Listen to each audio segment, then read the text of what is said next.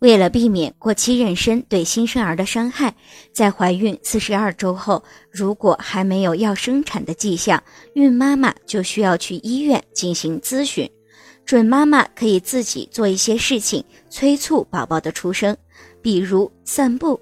散步能够借助重力的作用，帮助宝宝的头部接触骨盆，达到催促小宝宝出生的目的。准妈妈还可以洗热水澡。热水能够让肌肉放松，当然包括腹部和骨盆的肌肉。放松的肌肉环境使子宫有力量开始阵痛，催促小宝宝降生。